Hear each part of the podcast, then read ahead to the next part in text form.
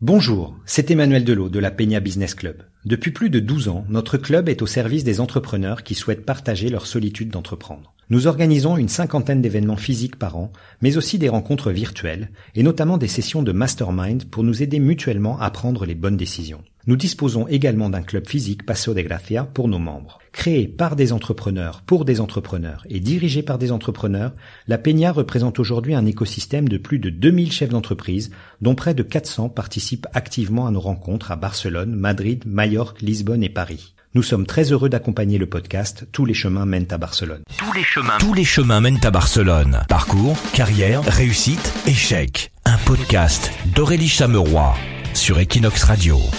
C'est la rentrée et tous les entrepreneurs semblent prêts pour de nouveaux challenges. Le goût du challenge, la créativité, l'innovation, c'est aussi ce qui motive mon premier invité de cette troisième saison de Tous les chemins mènent à Barcelone. Installé à Barcelone depuis 2018, Nicolas Blazic a fondé Noob, entreprise du secteur technologique spécialisée dans le stockage et la sécurité des données. Deux ans plus tard, il y a quelques semaines, il est devenu le premier Français à intégrer la prestigieuse liste Forbes des personnalités les plus créatives d'Espagne. Il nous parle de son parcours, de ses entreprises en France, de son atterrissage à Barcelone, du bouleversement de son activité depuis le confinement et de l'importance de l'image. Nicolas Blasic, bonjour. Bonjour Aurélie. Alors merci d'être le premier invité de cette troisième saison euh, de Tous les chemins mènent à Barcelone. Merci à toi. Qu'est-ce que ça fait d'être dans la liste Forbes des entrepreneurs les plus créatifs d'Espagne? C'est une, une, belle fierté, ouais, parce que c'est euh, beaucoup de, bah, comme tous les entrepreneurs, c'est beaucoup de, de sacrifices, enfin de, c'est un parcours professionnel complet où bah, on arrive peut-être à un âge où, euh, bah, on peut, comme beaucoup peut-être, euh, des fois se remettre en question et ça a été comme un, un peu une assise, c'est-à-dire qu'il s'est passé quand même pas mal de choses pendant cette année 2020 qui a été forte, qui a pas mal bougé, ça a mis un peu en lumière et ce classement Forbes, euh, très content et cette, cette récompense en particulier sur la créativité, bah, c'est vraiment pour moi la plus, la, la, plus, la plus belle parce que c'est ce que je fais tous les jours et, et plutôt qu'un classement sur la productivité ou autre, c'est vraiment ce que ça fait partie de ma valeur première et donc j'étais très, très, très fier de ça. Ouais. Et tu t'y attendais? Comment ça s'est passé? Comment on te l'a annoncé? Bah, Je m'y attendais, je sentais un petit peu ce, cette effervescence, ce mouvement, parce que comme je te dis, été, il y a eu pas mal d'interviews, de journalistes, j'ai fait un petit peu de, un petit peu de radio euh, les, les mois qui précédaient. Et donc euh, je savais qu'il y avait beaucoup d'œil euh, sur moi, donc j'avais été contacté par Forbes qui, qui s'intéressait beaucoup, parce que suite à ces interviews qui sont sorties dans, ou dans la presse, ils se sont dit ah, c'est hyper intéressant ce que vous faites, donc j'ai discuté avec eux et vraiment ça, ça a une, une vision un peu différente et peut-être de, de, de l'espoir aussi sur, sur la façon de, de, voir les choses dans, on en reparlera peut-être après, dans ce monde numérique et qui est un peu de plus en plus déshumanisé. Quoi. Alors toi, tu es de Soissons oui. et tu n'as pas toujours été entrepreneur. Est-ce que tu peux nous raconter un petit peu ton parcours? Ouais, alors euh, donc moi je suis euh, je suis de Soissons, donc je suis né à Soissons. Euh, j'ai commencé donc un parcours des études euh, des études plutôt scientifiques, euh, maths sup, maths le Conservatoire national des arts et métiers. J'avais vraiment l'envie de, de, de toucher à ce métier informatique qui était encore encore naissant. Donc j'ai commencé comme comme chef de projet suite à mes études comme chef de projet à Reims. Et puis après, bah, j'ai comment j'ai été euh, j'ai été embauché dans une société donc à Soissons pour développer déjà avec la vision euh, d'un entrepreneur de, l'époque de dire bah tiens la partie euh, hébergement c'est vraiment quelque chose d'avenir et de monter cette, cette, la partie hébergement, on n'appelait pas ça le cloud à l'époque, mais de monter cette partie, cette branche-là, euh, nouvelle, nouvelle technologie euh, à Soissons.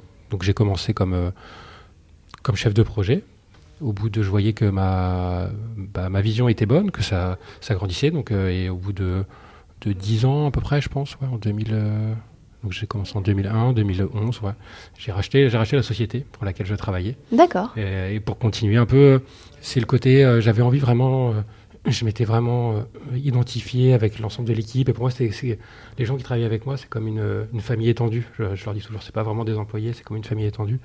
Et j'avais envie de porter euh, cette famille encore encore plus loin et de la faire grandir. Et c'est ce qui c'est ce qui s'est passé. Donc tu es devenu chef d'entreprise à ce moment-là. Exactement. Et... Comment s'est passée la transition? Bah, La transition s'est passée finalement en douceur parce que j'étais déjà un peu euh, j'étais déjà un, comme un peu un directeur associé, donc j'étais déjà présent dans la société. Donc euh, après, ça a été, c'est sûr que c'était assez jeune, donc c'était un peu, des fois un peu difficile d'asseoir sa, sa. Tu avais 30 ans à peu près? Ouais, c'est ça. 29-30 ans, donc c'était un peu, des fois un peu dur d'asseoir son, assise et puis d'être, de donner un peu des directives à des, à des gens plus âgés. Mais ça, ça fait, ça c'est dans le parcours de, de tout chef d'entreprise. Mais euh, non, ça s'est passé assez euh, tranquillement en fait. C'était assez, c'est comme si c'était euh, naturel de, suivre ce chemin en fait. Pas rien ni de forcé, ni de, de cassant. Non, ça a été assez limpide. Parce que la prise de décision, du coup, tu, tu, avais déjà ce rôle avant de devenir le chef de l'entreprise? Ouais, j'avais déjà un peu, j'avais déjà ce rôle en partie. Et après, bah, c'était aussi pour moi une libération de pouvoir donner ma voix pleinement et de, de suivre le chemin que j'avais que j'avais décidé complètement avec ma vision quels enseignements tu tires de cette période? J'imagine que tu as beaucoup appris de ces premières années. Ah, beaucoup de choses, ouais, euh, j'ai appris parce que on se prend quand même euh, directement toutes les responsabilités qui incombent au chef d'entreprise. Donc euh, il y a toute cette enfin, on va dire ce stress ou cette partie administrative ou financière qui pour moi était était complètement occultée. J'étais dans mon mm. petit, j'étais dans mon rôle d'ingénieur, on va dire, directeur. Donc c'était, moi j'étais dans le monde des, des bisounours. Hein. Je faisais que la partie technique que j'aimais bien, parce que je suis vraiment un passionné euh, d'informatique. Toute cette partie administrative ou financière ou gestion humaine des gens, je la, je la titille un petit peu, mais je n'avais pas cette responsabilité. Donc d'avoir cette responsabilité, ça, c'est un peu, c'est un peu différent, ouais. C'est un peu différent. Donc là, c'était le côté un peu plus, un peu plus dur, le côté management qui est peut-être moins, moins ma, ma force que la partie créativité et technologique. Quoi. Précisément, il y a eu des, des, erreurs ou des choses que tu ferais différemment aujourd'hui? Oui, il, y, a, certaines choses que je ferais différemment dans, le, dans, la, dans, la, dans la gestion euh, humaine des gens ou dans le développement de la société alors c'est des moments de vie, j'avais peut-être pas assez de confiance en moi à cette époque-là, mais j'aurais peut-être accéléré encore plus ou recherché, euh, par exemple, des investisseurs plus à l'époque, pour euh, me dire, ben, je sais que je vais dans le bon sens, il faut que j'accélère, euh, j'accélère mon développement. Ça aurait été une façon de développer plus vite l'entreprise. Ouais, ouais c'est clair. Et peut-être de la développer mieux dans, un, dans le sens où elle aurait pu se, structurer beaucoup plus rapidement. Elle est structurée maintenant, mais, mais c'est avec le, avec le recul, c'était à force de, c'est beaucoup d'efforts et beaucoup de temps et beaucoup de, des fois de sacrifices et de, de sueur, donc ça aurait pu être peut-être plus simple. J'ai peut-être pas choisi la voie la plus facile. tu parlais du management, c'est quelque chose qui revient euh, souvent euh, avec les, les, entrepreneurs. Là aussi, il y a des choses que tu, ferais, que tu fais aujourd'hui différemment? Je suis beaucoup plus dans, même dans mes recrutements, dans la recherche du caractère compatible sur l'équipe et dans le, vraiment mettre l'accent sur euh, l'humain et les ententes entre les personnes. C'est ce qui m'intéresse le plus. Après, on a un métier qui se, qui se renouvelle tellement rapidement, tous les six mois, il y a des nouvelles technologies, que je sais très bien que la compétence en elle-même n'est pas, n'est pas le critère décisif pour, euh, pour embaucher quelqu'un ou pour intégrer quelqu'un dans l'équipe. C'est plutôt est-ce que le caractère va bien s'intégrer avec tout le monde et j'ai mm. pas envie d'avoir euh, quelqu'un qui, un peu, euh, qui joue un peu le trouble fait, on va dire. Du coup, tu n'as jamais vraiment créé euh, l'entreprise, tu as choisi de reprendre l'entreprise à laquelle tu appartenais. Est-ce que ça a été un regret? Est-ce que tu aurais aimé créer depuis, depuis zéro? Non, parce que je l'ai, enfin, je fait. C'est-à-dire que là, on remet dans le contexte. Donc là, j'étais à Soissons. Donc j'ai racheté une société qui s'appelait Olysis à l'époque, donc qui était vraiment une société de services informatiques. Euh, tout de suite, assez rapidement, j'ai créé la société Oliost, qui est une société d'hébergement. Donc je suis parti alors avec cet appui de clients, mais je suis parti dans une création d'entreprise parce que je voulais, c'était mon idée au départ et je voulais lancer, voilà. Hmm. Donc je l'ai, je l'ai fait comme je voulais. La création d'un data center, donc ça c'était aussi une, une, aventure assez intéressante parce que on parlait que des géants du numérique à l'époque, mais j'ai aussi euh, créé et architecturé notre propre data center et à Soissons, ce qui n'était pas un choix. Le, encore, on en revient, c'était pas le choix, le, peut-être le parcours le plus simple, mais euh, mais c'était une belle réussite. Il me dit, on a eu beaucoup de félicitations sur sur le travail accompli et l'envie quand même de créer aussi de complètement zéro, bah, elle est là. Elle m'a amené à Barcelone, cette envie aussi de créer de complètement zéro. Parce que à un moment donné, l'envie de partir, c'était un choix vraiment personnel et familial de dire, bah, on a envie de changer de région. C'était Barcelone qu'on avait choisi parce que ma femme et moi, on l'avait dans notre cœur. Et l'idée d'arriver ici, ça a été tout de suite de dire, ben voilà, on est dans une ville du numérique, de la technologie. Bah, j'ai de l'expérience, j'ai du savoir-faire, j'ai envie de le créer de zéro euh, ici aussi et de, et de continuer l'aventure avec une autre nouvelle société ici à Barcelone. Comment, comment tu prends cette décision de te lancer ici? Ouais, alors euh, le, la décision, je la prends assez vite parce que l'esprit d'entreprendre, quand on l'a, euh, ça c'est dans, le, dans le sang. Et je me dis bah, tout de suite, dès en arrivant dès la première année, je me dis bon, je vais regarder comment se passent les démarches, comment créer une entreprise. Et je l'ai créé assez rapidement un peu comme pour, pour, pour démarrer, dire voilà, j'ai, j'ai, je démarre une base Et après, c'était dire, bah, je vais tâter un peu le terrain, je vais regarder un petit peu, faire ma petite étude de marché, regarder un petit peu ce que moi je sais faire, si je le projette dans un dans le marché de Barcelone, euh, est-ce que les, des concurrents existent, est-ce que ça se fait de cette façon-là? Et j'ai vu assez clairement que euh, il y avait il y avait de la place parce que on est on est dans un monde numérique ici en, en Espagne qui est assez réglé par les grands géants américains, beaucoup plus qu'en France et ici qui est vraiment dominé par les gens américains, je lui dis il y a vraiment une place à faire dans la façon dont nous on voit le numérique et dans notre euh, dans notre philosophie. Donc euh, ça a démarré assez vite. Et au niveau du, de l'écosystème des, des, entrepreneurs euh, français, par mmh. exemple, également tu t'es rapproché de ces entrepreneurs français? Oui, assez rapidement. C'est vrai que moi c'est c'est quelque chose que j'ai que j'ai besoin parce que je fonctionne vraiment dans un, un traitement direct avec euh, avec euh, mes clients où je suis là pour euh, pour conseiller. Alors je fonctionne beaucoup avec des, partenaires et ou justement des réseaux de clubs d'entrepreneurs. Donc ce que j'avais déjà en France. Donc je me suis rapproché par exemple de la Peña ou de la chambre de, la, Peña des entrepreneurs ou la ou la chambre de commerce ici à Barcelone pour valoriser et puis pour me faire connaître quoi et puis pour pour découvrir un petit peu aussi comment comment bougent et comment réfléchissent les entrepreneurs ici à Barcelone. C'est important d'échanger et de comprendre comment euh, est le tissu économique. Quoi. Et comment il est alors? Il est euh, hyper actif. C'est ça qui est, ça qui est génial, c'est qu'il ça procure euh, une ouverture. Quelque part, c'est ce que je disais, on le voit par rapport à d'autres d'autres pays, mais à Barcelone, il y a quand même une, des possibilités de, dans tous les domaines assez assez assez énormes. Quoi. Et, et, on peut assez très vite, je pense, avoir une ascension. On peut très vite euh, trouver des contacts intéressants, des grands groupes. On a, ah, moi, je suis dans le secteur de la technologie, donc euh, il se passe énormément de choses au niveau des startups. C'est toujours un vivier d'informations. C'est, génial. On sent que la, ville est en pleine euh, ébullition dans ce, domaine. Donc, ça, c'est, vraiment, c'est, ce qui m'a fait, qui, qui m'a fait développer vraiment vite la société. Et c'est ce qui m'a donné une vision vraiment intéressante que j'ai pu ramener tout ce, tout, toute cette connaissance et toutes ces rencontres que j'ai pu faire à Barcelone, et c'est énormément de rencontres, ça m'a permis de l'apporter aussi en France et d'apporter aussi un souffle un peu d'une vision euh, différente. Ouais. Euh, justement, est-ce que du coup ces deux structures, euh, enfin ces trois puisque tu as deux, mmh. deux, entreprises en France, est-ce qu'elles se nourrissent l'une l'autre? Est-ce que justement elles apprennent l'une de l'autre? Ça te sert d'avoir ouais. ces trois structures ouais, exactement. Ça, m'a servi beaucoup parce qu'elles s'apportent l'une l'autre énormément. Énormément parce que le, les structures en France apportent euh, le savoir-faire, la connaissance et des gens et qui sont, comme je disais, comme une famille et qui apportent beaucoup à l'équipe naissante euh, qui est en Espagne pour leur apporter tout le background, tout ce qu'on sait faire, toute notre expérience technique. Donc ça, c'est donc ça, elle apporte la stabilité et la connaissance. Et de l'autre côté, et, et, et, clairement, et de, le fait de démarrer de zéro aussi en Espagne, euh, bah, on a apporté beaucoup de choses au niveau plutôt de la communication, de la créativité, de la créativité dans, le commerce pour euh, pour essayer de renouveler un peu nos méthodes. Et du coup, ça, ça a apporté beaucoup en France sur des méthodes de travail et des, outils qu'on a apportés euh, différemment. On a aussi, on s'est rendu compte qu'il y avait des talents ici, enfin pas mal de talents sur la partie support client.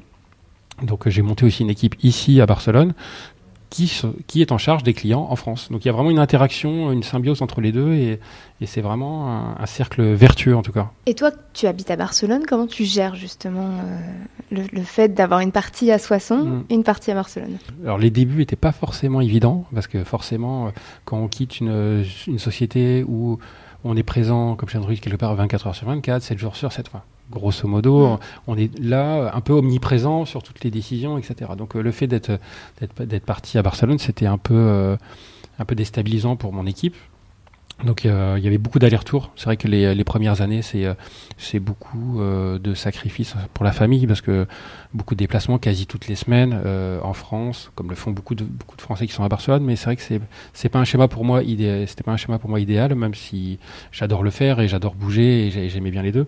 Mais à un moment donné, ça permet pas, ça m'aide d'être présent en France, mais de pas forcément euh, développer aussi en Espagne parce qu'on passe pas assez, assez, de temps, surtout sur une entreprise qui est naissante. Donc assez vite, euh, j'ai baissé le rythme pour réorganiser, restructurer un petit peu mieux en France et baisser mon rythme de, de voyage pour être plus présent en Espagne. Et puis j'avoue que euh, l'accélérateur, euh, ça a été surtout depuis ce début d'année. On est contraint à plus faire de déplacements, mm. c'est fini. On dit fini, tu restes chez toi. Nous, l'activité a toujours continué parce que parce qu'on est considéré comme critique, parce qu'on gère les données des clients, donc sinon les entreprises ne fonctionnent plus. Et du coup, ben, la vidéoconférence est installée, mais partout. enfin encore plus avec les équipes et, et surtout avec les clients. Donc du coup, on a beaucoup moins de nécessité de se déplacer et en fait tout se fait euh, par visioconférence, de manière peut-être plus fluide même. Et j'imagine que tu as placé aussi des personnes de confiance en France pour euh, les décisions quotidiennes. Tout à fait, ouais, tout à fait. Il y a déjà, c'était vraiment une, organisation avec des pôles de responsabilité et avec des gens sur la partie administrative, financière ou sur la partie technique qui sont là avec euh, toute confiance et qui, et qui gèrent au quotidien en France. Ouais. Alors tu parlais de, cette année particulière et en, particulier depuis mars, le confinement. Mmh. Comment ça s'est passé pour vous? Le confinement, ça a été pour nous un un, choc euh, dès le premier jour parce qu'on a eu, euh, on a eu effectivement une, croissance d'activité de l'ordre de entre 300 et 400% euh, du jour au lendemain. C'est-à-dire que le premier lundi du confinement, ça a été une, explosion au niveau du support client parce que forcément c'était un peu la panique pour tout le monde. Il fallait mettre en place le télétravail très rapidement, mettre pour tout le monde, connecté, paramétré.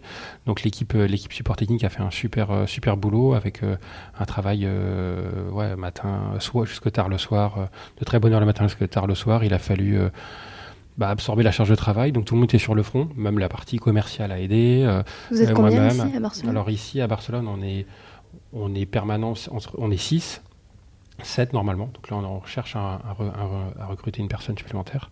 Euh, et, en France, on est 28. Donc toutes les équipes étaient sur le front pour pouvoir répondre aux demandes du client, les conseiller. Il a fallu à la fois techniquement les aider à paramétrer euh, leur télétravail, les aider à trouver des ordinateurs portables, On dire bah, comment je fais euh, du jour au lendemain, il faut que, ah je puisse travailler à la maison. Donc ça a été, c'était un peu une course, une course dans, dans, tous les sens. Donc ça, ça a été, ça a duré pendant au moins deux à trois mois. Et en fait, l'activité, bien sûr, technique a quand même ralenti, enfin retrouvé un stade, on va dire, un, niveau à peu près normal, élevé mais normal. Et, euh, et ensuite, euh, ça n'a jamais arrêté pendant l'été parce que euh, on va pas revenir comme avant. Beaucoup d'entreprises ont pris en considération et ont mis dans leur fondement le télétravail à différents différentes proportions pour chacun, ça s'adapte à chaque métier. Et donc du coup, nous, on a, on a beaucoup œuvré et travaillé avec des clients sur des projets pour dire, bah, ok, on a, on a géré l'urgence, et maintenant on travaille en profondeur pour modifier la façon de travailler, et on les accompagne dans la façon de, dans la façon de travailler de, et de, de sécuriser aussi cette nouvelle façon de travailler. Ton portefeuille client aussi s'est élargi à ce moment-là ou comment ou tu as plus travaillé tes clients historiques? Alors le portefeuille client, oui, s'est élargi. Enfin, oui, il est en train de s'élargir euh, grandement. On va dire que c'est nous, c'est pas des projets que l'on signe en quelques jours. Il y, a, il y a quand même plusieurs mois de de, de négociation, d'installation, etc. Parce qu'on fait bien le tour. On est là vraiment pour conseiller sur le digital et sur la sécurité des entreprises. Donc, on fait bien le tour de, l'ensemble de la demande pour pas juste répondre à un produit. On répond avec une solution complète.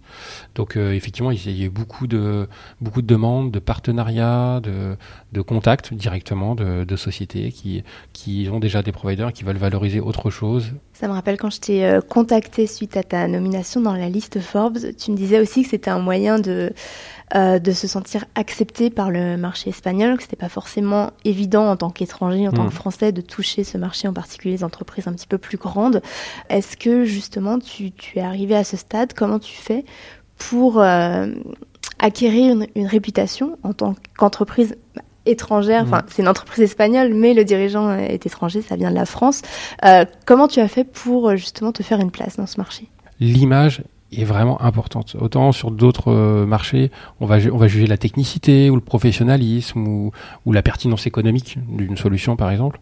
On va le mettre en priorité. Ici, même si tout ça compte dans la balance, mais le côté image est vraiment important. Et je me suis beaucoup retrouvé confronté avec des sociétés qui disent ah ce que vous faites c'est génial, c'est super intéressant, mais vous êtes qui, vous venez d'où? Mhm. Et comme je le dis, hein, que je disais, que c'est il y a tellement une confiance absolue sur des les grands noms du cloud que bah pourquoi est-ce que un petit euh, comme ça, on lui donnerait la confiance? Et en parlant, alors, ce classement Forbes apporte une visibilité qui me dit voilà sur la carte de visite entre guillemets voilà, j'ai été reconnu. Donc, euh, ah oui, on peut te faire confiance. Donc, on t'ouvre la porte un petit peu plus loin et on va commencer à discuter. Et en discutant, après, il voit tout ce que l'on sait faire, tout ce qu'on est capable de produire en France qui, donne à la fois cette notoriété et l'aplomb euh, technologique parce que euh, ils disent ah ouais la solution elle est vraiment elle est vraiment chouette et, on aime bien on aime bien ce, type de contact qu'on n'a pas du tout ici en Espagne donc ça vraiment ça a vraiment aidé Et quand on n'est pas dans le classement Forbes, comment on peut justement euh, donner confiance au marché espagnol? C'est un travail plus long. C'est un travail plus long, c'est-à-dire que c'est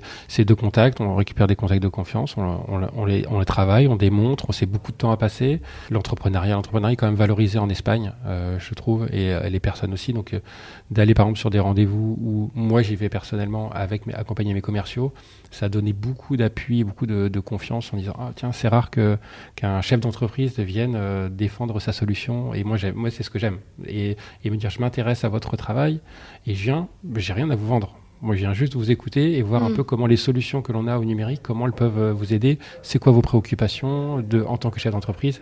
Et de parler directement de chef d'entreprise à chef d'entreprise, c'est ça qui m'a permis, permis d'ouvrir des portes aussi au fur et à mesure. Est-ce que tu aurais des conseils à donner aux entrepreneurs qui, comme toi, euh, ont une entreprise en France et veulent se lancer euh, ici à Barcelone? Alors, bah, ça va dépendre, c'est clair que ça va dépendre de chaque secteur. Hein. le conseil, il est jamais, euh, il est jamais vraiment universel, mais, mais c'est vrai que l'analyse du, du, marché et l'impact du marché, comment fonctionne le marché espagnol est vraiment important. C'est quelque chose que j'ai peut-être un peu sous-estimé au départ en arrivant euh, où je me suis vraiment calqué sur mon sur le modèle, sur ce que j'avais l'habitude de faire, euh, mon expérience en France, et euh, bah, par exemple dans la relation commerciale, dans ce qu'attendent les clients et tout sur le sur le sur le marché espagnol c'est un peu plus difficile parce que le, cycle de décision est plus long. Euh, il faut être beaucoup plus présent, peut-être un peu plus agressif des fois avec certains clients, être plus, enfin agressif, c'est-à-dire être en contact régulièrement avec eux, ce qui n'est pas le cas forcément en France.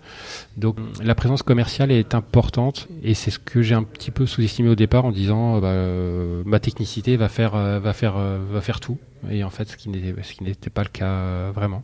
Donc il faut vraiment s'armer de, de, patience sur ce côté-là et très bien analyser euh, ce, côté, euh, ce côté commercial en tout cas. Merci Nicolas d'avoir répondu à mes questions. Merci de m'avoir accueilli dans ton joli bureau avec vue sur la euh, Torre Gloriette. Merci. À bientôt. Tous les, chemins, tous les chemins mènent à Barcelone. Parcours, carrière, réussite, échec. Un podcast d'Aurélie Chameroy sur Equinox Radio. Si cet épisode vous a plu, partagez-le sur vos réseaux sociaux et laissez-nous des commentaires sur Apple Podcast. Ça aide à faire connaître le podcast et à faire grandir notre communauté. Tous les chemins mènent à Barcelone s'écoutent sur Equinox, rubrique podcast, mais aussi Spotify, Apple Podcast, Deezer, Podcast Addict et toutes les plateformes de podcast. Equinox.